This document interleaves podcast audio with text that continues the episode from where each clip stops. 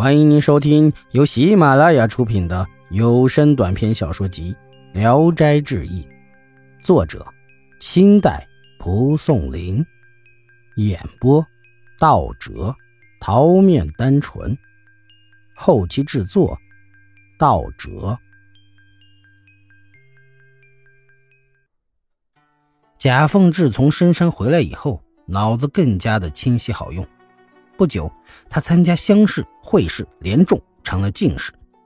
又过了几年，贾凤志以监察御史的职衔巡按浙江。他声名显赫，家中楼台歌舞，称甚一时。但是贾凤志为人刚正，不媚权贵，朝中的大官们都想陷害他。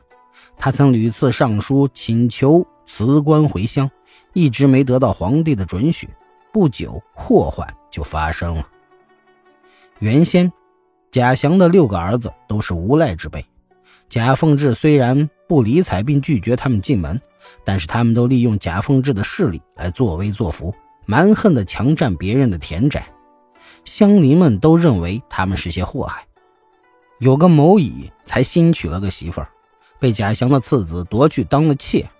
某乙本来就诡诈，乡邻们又凑钱帮助他去告状，因此这件事儿就传到了京城。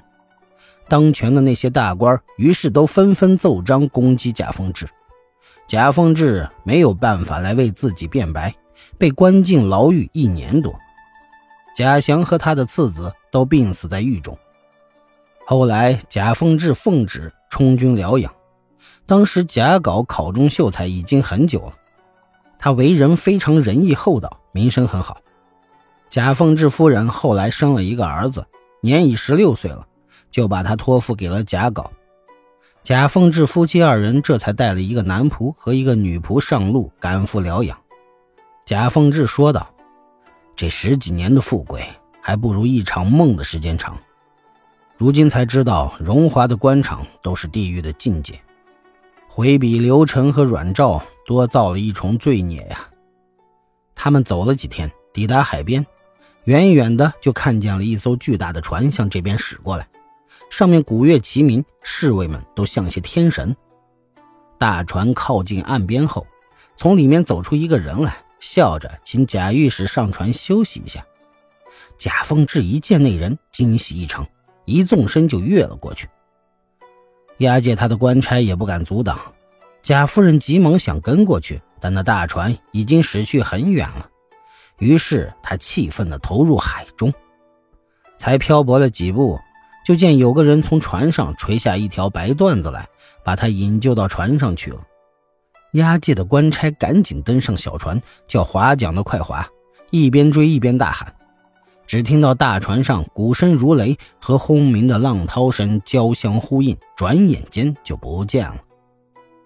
贾凤志的仆人认识大船上的那个人，原来他就是狼神。意史是说。世人传说，明朝崇祯年间，临川的举子陈继泰，在考场中把答卷写成之后，一连诵读了四遍，叹息地说：“这样的文章，谁人能够欣赏？”觉得难遇之音，便扔掉重做。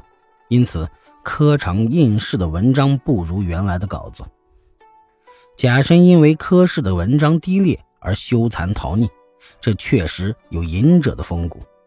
当他重返人世，因为生活所迫，再次违心的参加应试，这说明贫贱对人的威胁实在是太大了。本集演播到此结束，谢谢大家的收听，喜欢请点赞、评论、订阅一下。